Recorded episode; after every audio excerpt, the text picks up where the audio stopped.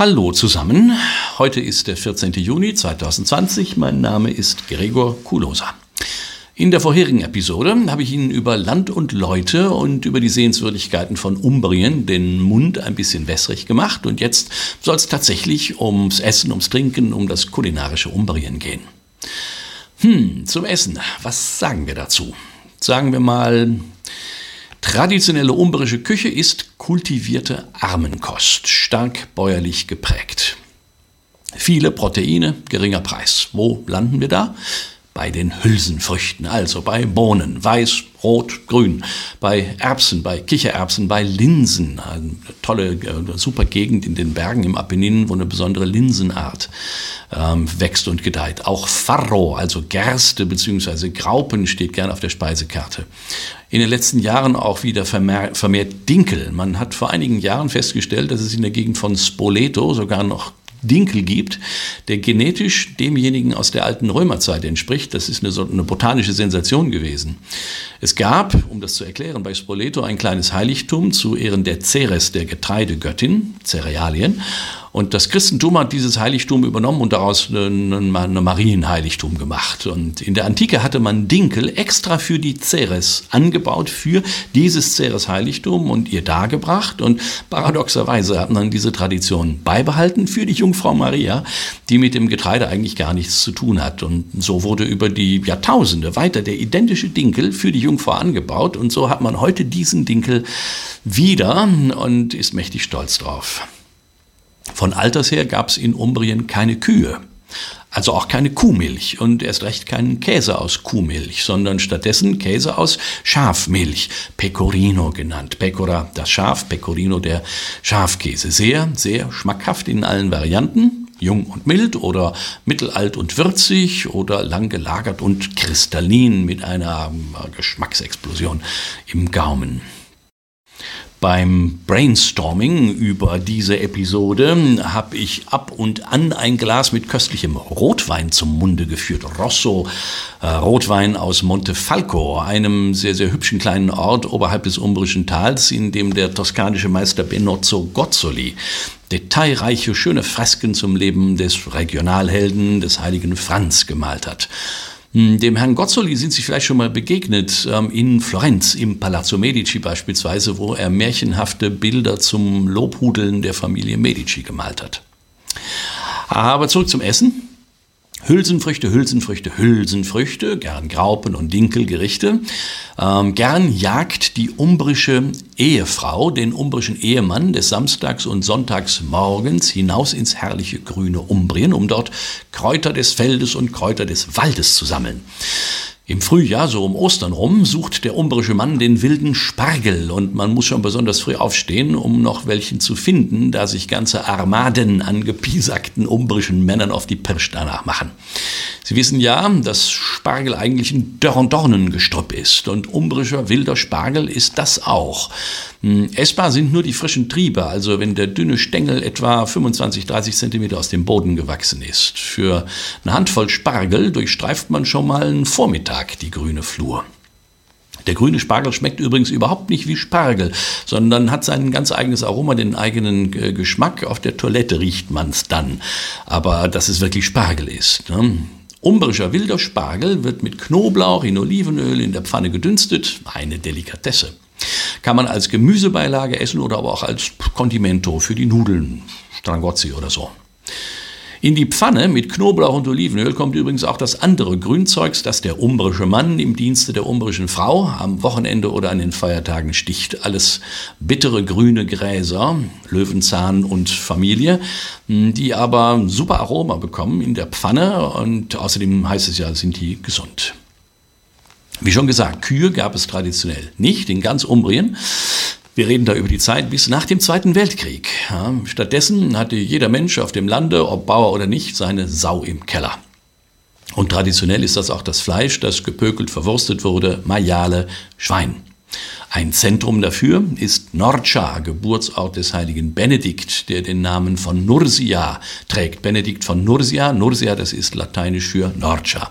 Immerhin der Begründer des Mönchtums des Abendlandes, ein sehr prominenter Umbra. Die Metzger von Norcia waren früher so berühmt für ihre Kunst, dass sie als Wanderarbeiter in die Täler und in die größeren Städte der Umgebung zogen, bis nach Florenz, in die Nähe von Rom, weshalb noch heute traditionelle Wurst- und Schinkenwarenläden Norcineria heißen. Also Ware aus Norcia wird dort angeboten. An Fleisch gab es also in Umbrien traditionell alles vom Schwein. Also Koteletts, Schnitzel, Soppressata, eine total leckere Sülze, äh, natürlich Schweinswürstchen. Und Pökelware oder einfach getrocknet, alles vom Schwein. Schinken oder die getrockneten Schweinswürste. Hm, was man heute nur noch selten bekommt, ist Coratella. Und äh, es, ja, es ist ein Brei aus gestocktem Blut. Sowas kommt in Deutschland normalerweise in die Blutwurst hinein. Ist eine Delikatesse, äh, braucht man aber nicht jede Woche. Hm. Und früher wir reden da also über die Zeit vor der Erfindung des synthetischen Fadens, äh, war natürlich Schafhaltung in Umbrien weit verbreitet, eine wesentliche Stütze der Wirtschaft. Davon gab es nicht nur Wolle, sondern auch Schaf- und Lammfleisch. Und Lamm findet man natürlich immer noch in jedem Restaurant auf der Speisekarte in Form von Schulter, Koteletts, Carré und so weiter.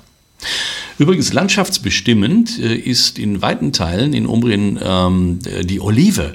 Es gibt eine Olivenart, die bis auf 900 Meter Höhe die Berge hinauf wächst, also nicht der einzelne Baum, klar. Ähm, die hat zwar geringe äh, Erträge, aber sehr, sehr schmackhaft. Also Oliven ähm, aus Umbrien sind außerordentlich mild, säurearm und zählen zu den besten im ganzen Land. Natürlich führen sämtliche Supermärkte in Umbrien heute eine Frischfischabteilung, aber umbrische Herkunft sind nur der Hecht und der Karpfen aus dem Trasimenischen See. Der Rest kommt aus dem Mittelmeer oder von woanders. Mitten durch Umbrien verläuft übrigens die Tomatengrenze. Ja, da denkt man sich eine Linie zwischen dem Trasimenischen See, Perugia und dem Umbrischen Tal. Und genau diese Linie, die gedachte, die teilt die Region in, in zwei Hälften. In der südlichen Hälfte benutzt die Hausfrau traditionell Tomaten für die Pastasoße, nördlich davon eben nicht. Ja, in der nördlichen Hälfte, da lebt die Pasta von Pilzen, Walnüssen, Olivenöl, Schweinemett. Ja, sehr schmackhaft, aber eben ohne Tomate. Heute ist das natürlich nicht mehr so. Da kann und darf und mag die Hausfrau, der Hausmann für die Pasta genau das nehmen, was sie wollen. Aber schon interessant, dass also genau da die Tomatengrenze war. Die typischste Pasta aus Umbrien sind übrigens die Strangozzi. Der Name kommt von italienisch für Schnürsenkel. Es ist also eine Bandnudel, ähnlich wie Tagliatelle, allerdings ohne Ei. Am leckersten sind diese Strangozzi natürlich frisch gemacht. Trockene Pasta braucht ziemlich lange, etwa 20 Minuten, um al dente gekocht zu sein. Das ist ganz schön lang. Und nun zu einer Quelle wesentlichen Glückes, dem Wein. Bis noch etwa in die 80er Jahre des letzten Jahrhunderts gab es nicht wirklich bedeutenden Weinbau in Umbrien. Die Bauern hatten alle ein paar Stöcke in ihren Feldern und machten einen einfachen Landwein draus. Überwiegend aus der in Mittelitalien weit verbreiteten roten Sangiovese Traube. Die Sangiovese Traube ist beispielsweise im berühmten Brunello von Montalcino drin oder im Vino Nobile von Montepulciano oder natürlich im Chianti Classico. Sangiovese hat also Potenzial für große Weine. Und seit den 1980er Jahren hat sich das auch in Umbrien rumgesprochen und es wird an vielen Ecken flächendeckend Wein angebaut.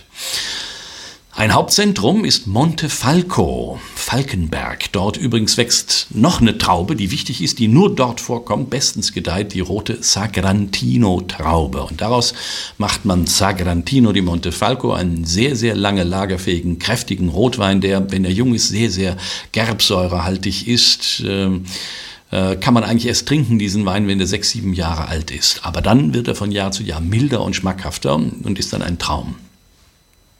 Sagrantino soll wohl heiliger Wein heißen. Sangiovese übrigens Sangue di Giove, was zu Deutsch Jupiterblut heißt, Blut von Jupiter. Ich beziehe übrigens bevorzugt meine umbrischen Weinvorräte von einem großartigen kleinen Produzenten namens Valdanjus. Valdanjus, V-A-L-D-A-N-G-I-U-S, Valdanjus.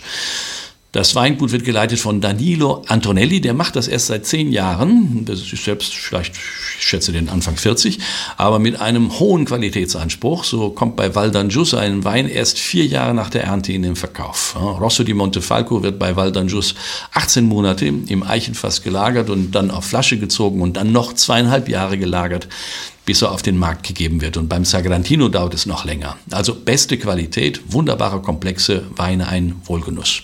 Ich wiederhole nochmal, Val d'Anjus findet man auch bequem im Internet.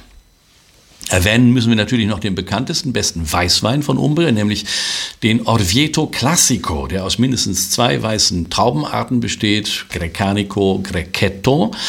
Es gibt aber Weinproduzenten, die bis zu zehn verschiedene weiße Trauben hineingeben. Der Orvieto Classico ist strohgelb und schmeckt gehaltvoll würzig. Auch da habe ich eine Lieblingsadresse, das Weingut Le Vellette.